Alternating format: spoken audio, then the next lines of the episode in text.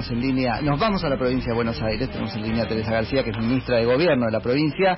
Hola Teresa, muy buen día, Nico Yacoy y equipo en la mañana de FM Concepto. ¿Qué tal? Buen día, ¿cómo les va? Bien, muy bien, muy bien. Bueno, este, qué contexto complejo, Teresa, ¿cierto? Pero eh, leíamos declaraciones suyas sobre que más o menos este, controlado en algunos sectores. ¿Cómo, cómo es esa apreciación?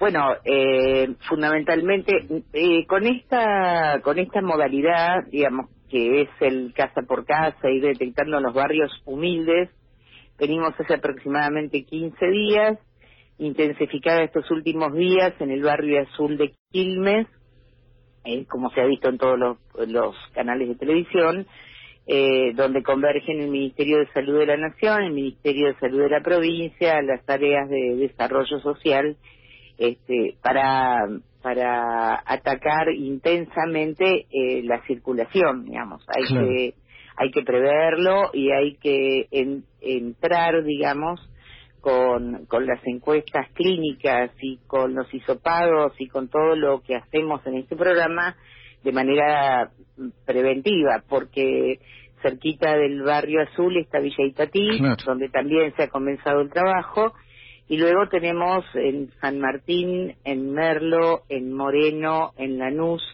Eh, esta semana que entra va a ser en San Isidro, en el barrio La Cava y otros barrios humildes. Bueno, estamos tratando de eh, anticiparnos en los barrios humildes a la expansión del virus. Claro, en esos casos llegando eventualmente antes de que, este, no, no quiero decir explote, pero bueno, se, se explicite la situación.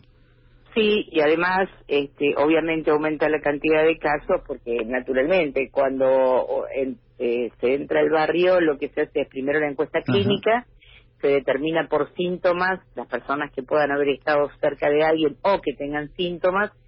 En el caso que tengan síntomas, eh, se hace el hisopado eh, y ahí se empieza a tomar contacto con todos los vínculos estrechos de esa persona. Esto da eh, prácticamente un peinado finito por toda la zona para saber por dónde por dónde está circulando. ¿Y qué predisposición hay, Teresa, a, eso, digamos, a prestarse uno al hisopado? Porque hay como reacciones encontradas y uno puede entenderlas.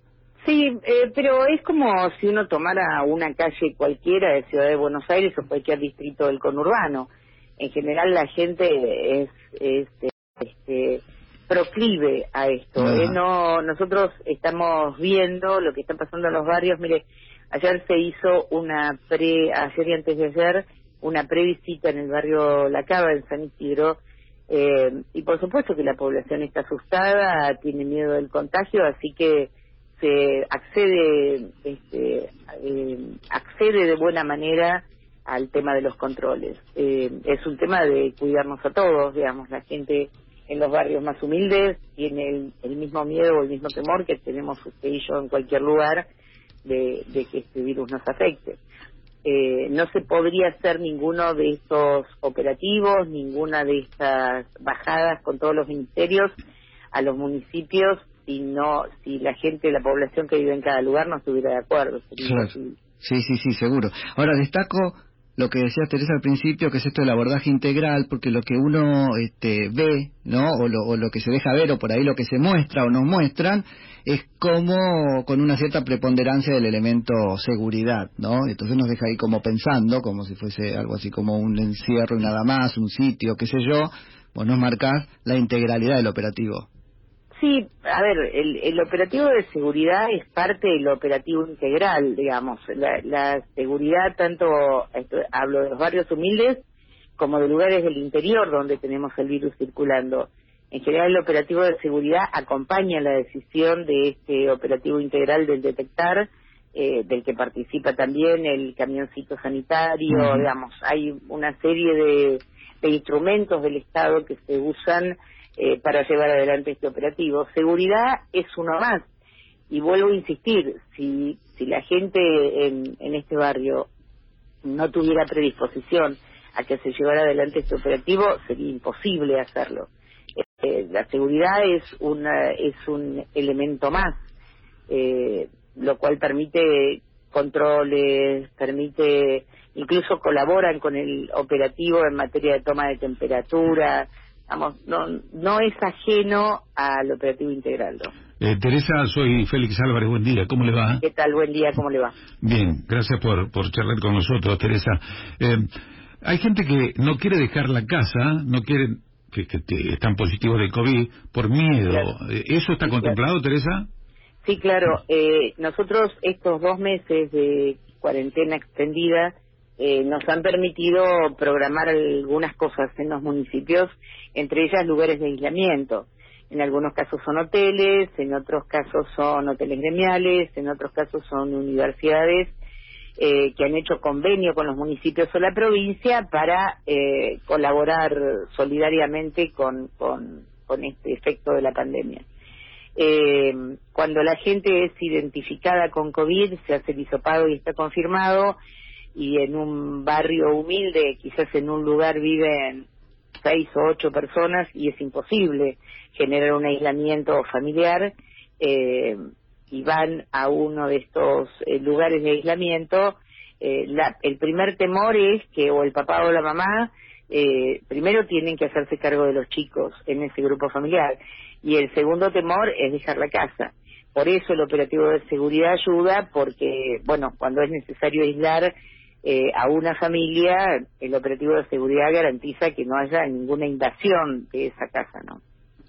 había eh, un, grupo de viviendas que no, habían sido entregadas y ahí fueron llevados gente eh, con COVID eh, y, protestaban porque no les llegaban los alimentos.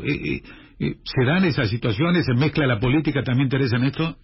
No, a ver, en una situación como la que tenemos, donde el problema hay que abordarlo desde enorme cantidad de frentes que tiene que ver con el agua, con la comida, con los medicamentos, con los pañales, con la seguridad, digamos, seguramente en algunos lugares alguna persona no ha recibido a tiempo o en forma este, lo que necesitaba y por ahí alguna queja hay.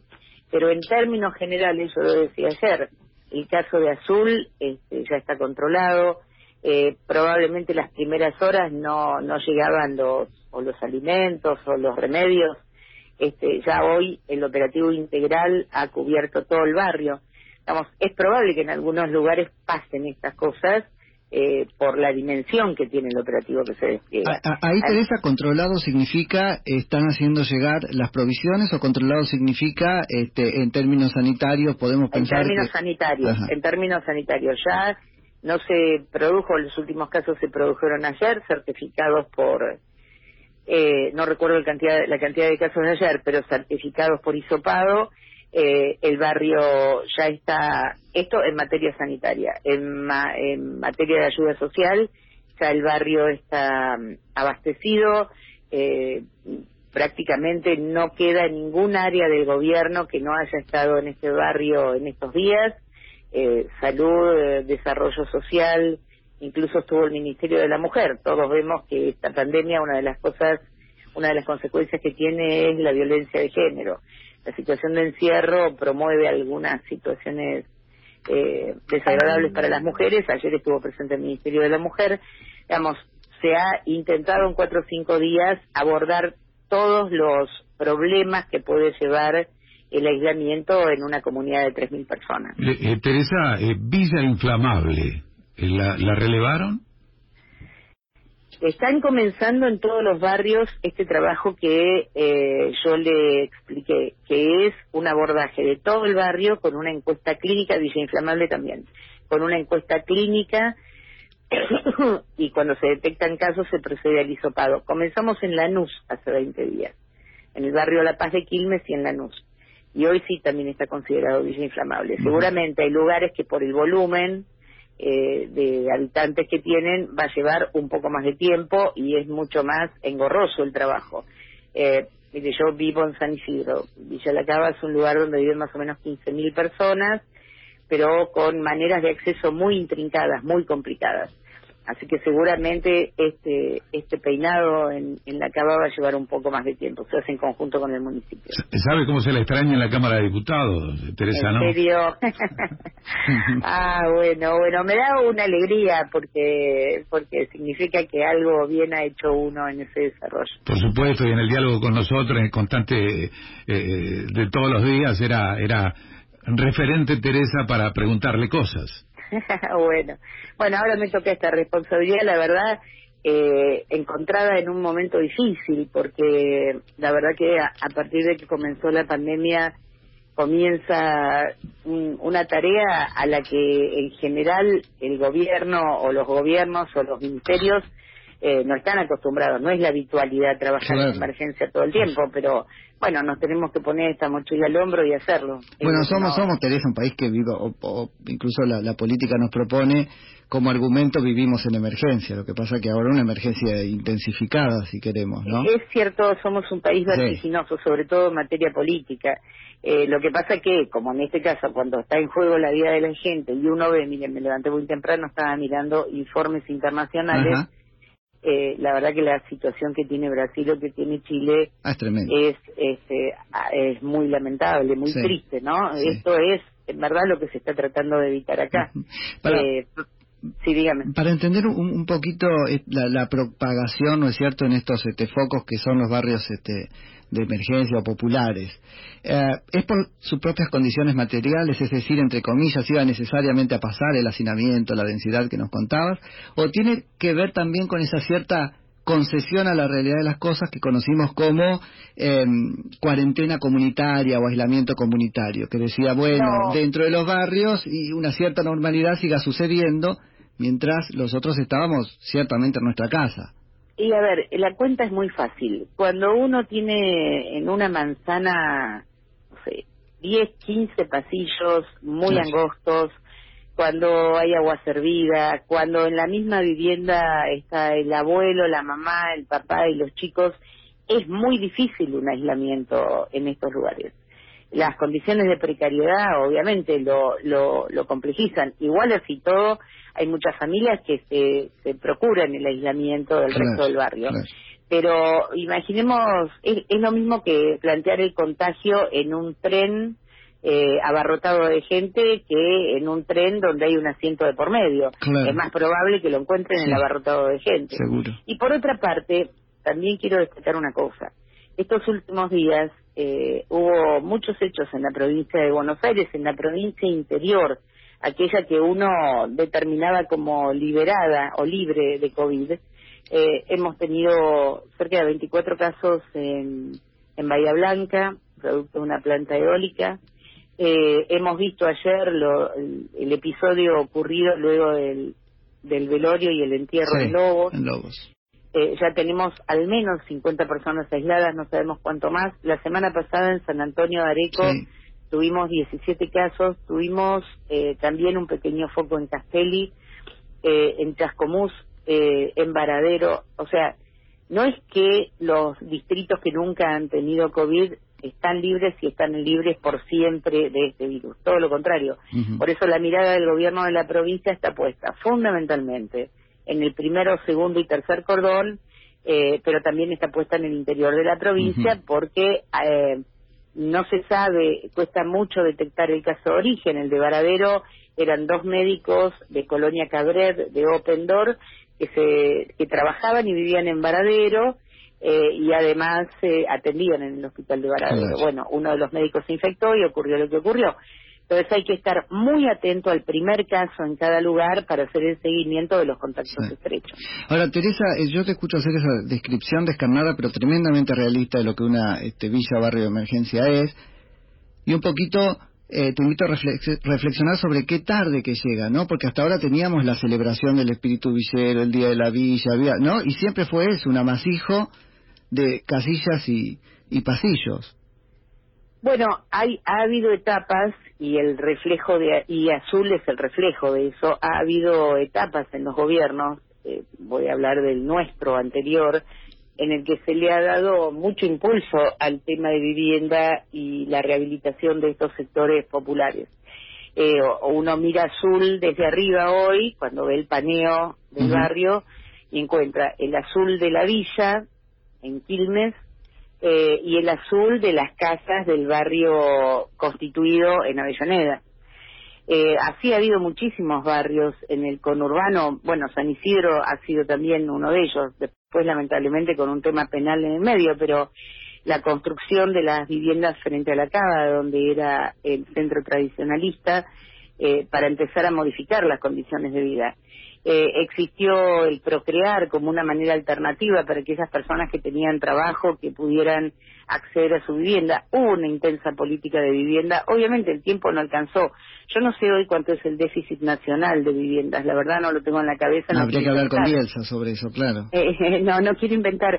Pero digamos, ha habido, ha habido políticas en nuestro gobierno. Por supuesto que el tiempo no alcanzó recomponer una política de vivienda en un país lleva muchísimos años. Eh, también hay otras políticas, que es el acceso al lote con servicios. Quizás haya gente que determine que ya no quiere vivir en el conurbano y quiere vivir en un lugar un poco más alejado, pero tiene que tener el lote con servicios. Eh, muchas veces hay mucha resistencia en los intendentes eh, o en los municipios a, disponer de tierra, porque, bueno, hoy la tierra, y sobre todo en el conurbano, es un gran negocio para la construcción de oficinas, etcétera. Vamos, es muy complejo el tema de vivienda. Yo no he hablado todavía con María Eugenia Bielsa, con la ministra de Hábitat de Nación. Imagino que hay, ya hubo algunos anuncios en materia de recomponer eh, los lugares más, mm. más precarios. Va a llevar un montón de tiempo es mentira quien diga que esto se hace rápido. Bueno, y es cierto lo que usted dice. Lo, hemos es cierto lo que usted dice. Sí, sí. sí. Eh, este. llevó muchos años. Eh, y además hay otras Y es mucho más que cambiarle el nombre, ¿no es cierto, Teresa? Porque ahí nos encontramos como, hoy como lo llamamos, y villas y barrio, qué sé yo, eso termina siendo lo mismo, solo que con otro nombre, que es como naturalizarlo, ¿no? Que es gravísimo. Es una villa, es un barrio humilde, es un asentamiento, hay veces que la villa no tiene la característica de casillas de chapa, pero tiene dos paredes levantadas en las mismas condiciones que la villa. Sí, total. Son barrios humildes, son asentamientos. En todo caso, es cierto, es todo lo mismo. Eh, es todo lo mismo y es poco, eso es lo que tenemos que, tener en sí, claro, por eso yo le doy la razón. Es verdad, eh, hemos transitado muchísimos años con un agravante, también lo quiero decir. Eh, los, en la última etapa, en el último gobierno, se acrecentó mucho la población del de, primero, segundo y tercer cordón, fundamentalmente segundo y tercer cordón. Porque naturalmente cuando la gente pierde el trabajo, cuando no hay oportunidad laboral, eh, intenta acercarse al conurbano como una posibilidad mayor. Es mucho más fácil que una persona encuentre una changa en el conurbano que que la encuentre a 200 kilómetros de la capital.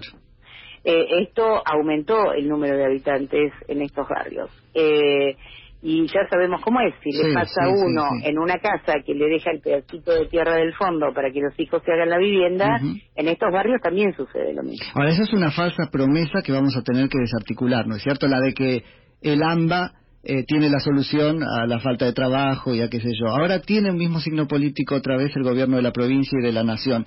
Están trabajando para, no quiero decir expulsar, porque esa no es la idea, pero eh, solucionar esa macrocefalia demográfica en que consiste en el muchos Casos, en muchos casos la energía hay que ponerla en el ordenamiento del barrio.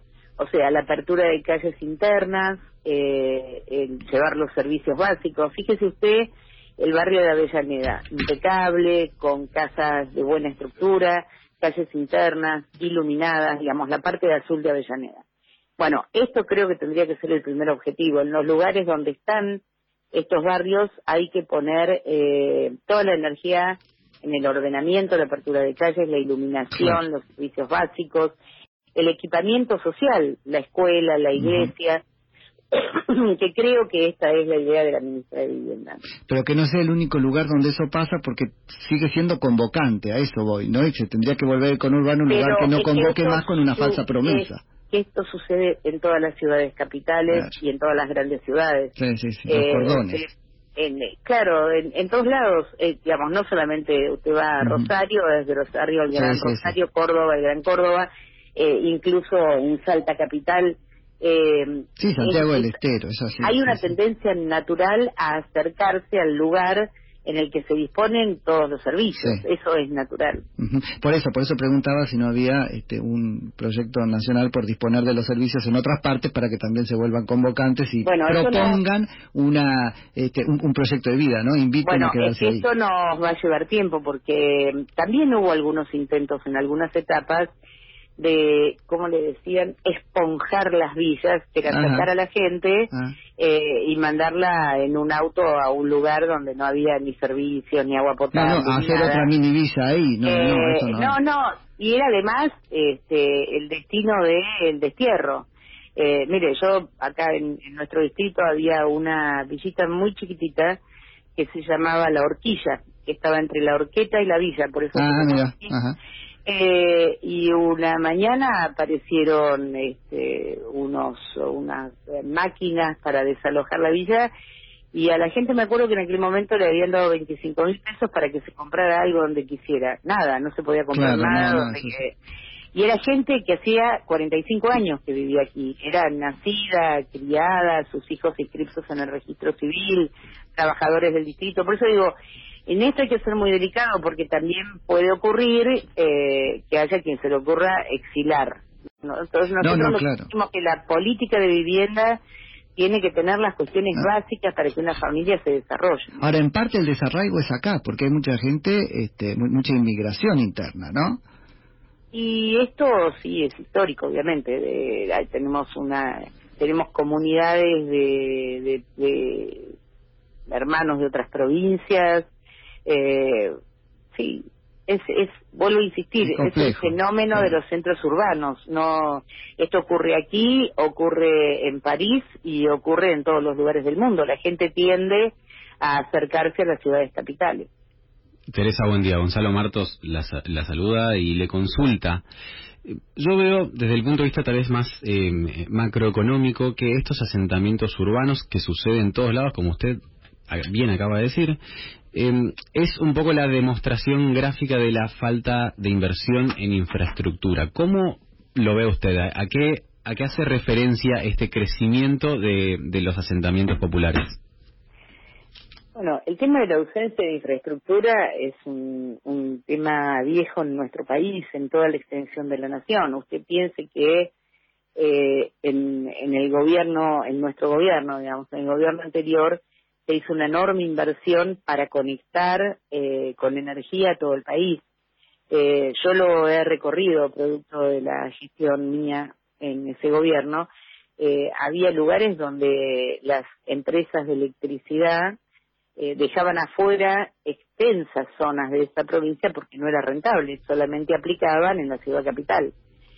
todavía hay provincias que no tienen gas entonces, es muy difícil tener una política de población este, con consideración de hábitat cuando están ausentes los servicios básicos. Claro, Pero es, muy difícil tener un país, eh, ¿cómo lo digo? En, algún sentido no rentable, porque es un, es un este, desincentivo entendible el de no ir al lugar donde, ¿no? Tampoco podemos. Bueno, cuando ¿Cómo lo pagamos? Tampoco podemos cuando una empresa privatizada, le voy a dar el ejemplo de Jujuy, que es el lugar donde más trabajé en la zona de la PUC. Muy bien.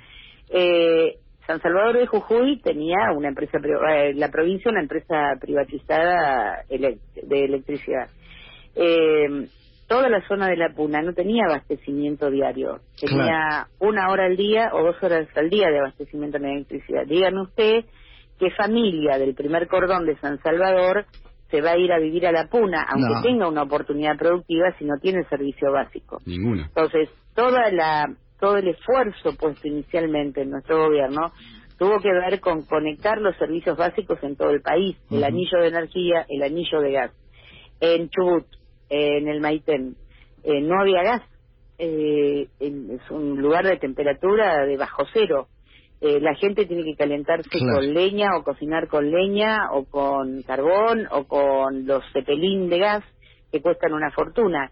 ¿Qué familia se va a instalar o qué pueblo se va a instalar en un lugar donde no pueda garantizarse lo básico? Sí, sí, bueno, por eso. Esta, este tema de infraestructura es todo un tema. Nosotros, insisto con esto, y no es un aviso, pero en nuestro gobierno se hizo un enorme esfuerzo por, por conectar los servicios básicos, por integrar a todo el territorio nacional. No alcanzó el tiempo, aunque se hizo una enormidad. Eh, y bueno, eh, vamos a encarar esta nueva etapa del mismo modo. Eso del tiempo es como raro porque han tenido casi todo el, tiempo, ¿no? Como una cosa que cada cual sopesará, pero es, Pero aunque a usted le parezca mentira, conectar un país con la extensión que tiene el nuestro, en 12 años se trabajó en Pero mi, mi punto es, tiene usted toda la razón. Ahora bien, la política va a tener que aprender a hacer eso alternadamente, porque si no, el, el, metamensaje es para terminar con esto tengo que estar otros 30 años en el poder. no, no, quiero no quiero polemizar con este tema, no con usted, digamos. No, no, pero quiero polemizar en general.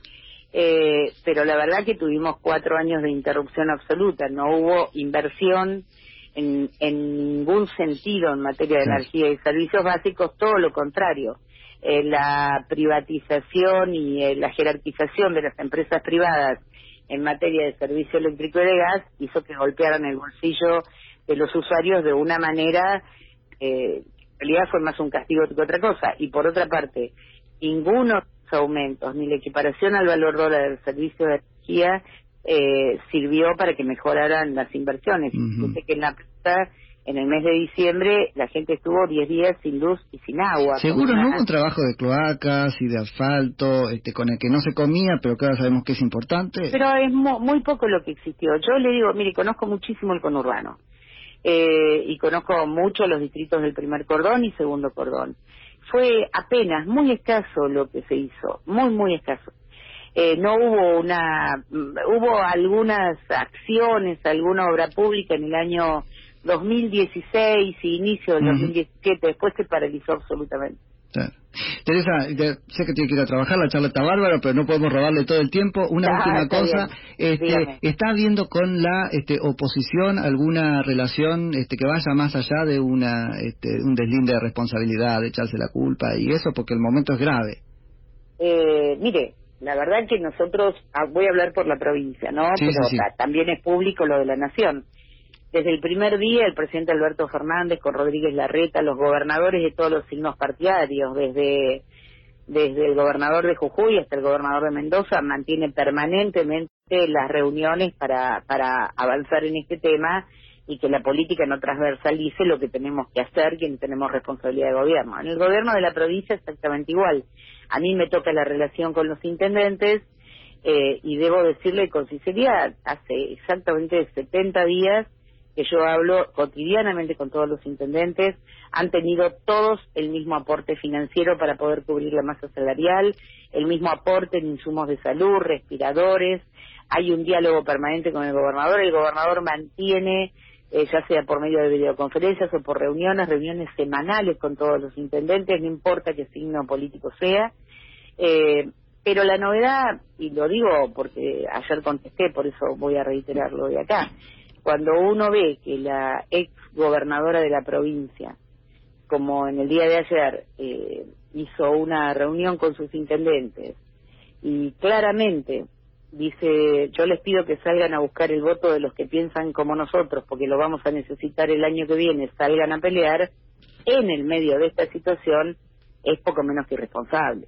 Mm. Entonces, yo no estoy diciendo de qué lado están los buenos y de qué los malos, lo que digo es que en el esfuerzo que estamos poniendo todos, incluso con intendentes del PRO o intendentes radicales, la verdad que una voz que no es ajena, porque no es un, un militante o una militante de cualquier sector político, fue la gobernadora de la provincia de Buenos Aires, haga esa apelación a convocar solamente a los que piensan como ella, la verdad que no ayudan mucho en este tránsito de la convivencia. Ahora, salir a buscar el voto, a diferencia de lo que se ha dicho en afirmaciones como la de Sebrelli, etcétera, sí es democracia y pura democracia. Yo no sé si la gravedad de la hora de alguna manera, aún discursivamente, puede justificar que se invite a suspender esa dinámica, ¿no? No, no, no, no, no. no. A ver, es lo mismo que si nosotros planteáramos hacer un acto político en el medio de esta situación. Sería extemporáneo y sería erróneo. Pero además, la apelación fue salir a buscar el voto. Salgan a hablar como, lo que, como los que piensan como nosotros. Hoy toda la sociedad está pensando en el mismo sentido. Cómo evitar que este virus nos contagie y cómo hacer para sobrevivir desde el punto de vista económico. No hay en el medio la posibilidad de pensar ni en un acto político ni de convocar a quienes piensan como nosotros es una, una, para mí es un error muy serio y es una postura muy egoísta en un momento donde todos estamos tratando de convivir y esto no quiere decir que tengamos ni la misma manera de pensar, ni la misma forma de relacionarnos. Estamos todos haciendo un esfuerzo por tener una convivencia este, para que eh, para que las diferencias no afecten a la sociedad. A ver cómo digo esto sin sonar este antipático invitando a la polémica, pero lo necesito para entender. Yo estoy como muy obsesivo por hacer varas que podamos aplicar a todos. Me parece que es lo único que va a sanar la grieta. Mi pregunta es, ¿no hubo del lado del espacio político de ustedes una cosa similar cuando vivimos una crisis anterior pero gobernaban los otros? No la, no, no le recuerdo, digamos, yo no, no recuerdo en qué situación de gravedad que nos hayan convocado o que hayan convocado a otra fuerza política donde la otra fuerza política tuviera expresiones como la de la gobernadora de ayer. Honestamente, se lo digo, no lo recuerdo. Muchísimas gracias, Teresa. Que tengas un buen día. Hasta luego. Es Teresa García, que es ministra de Gobierno de la provincia de Buenos Aires.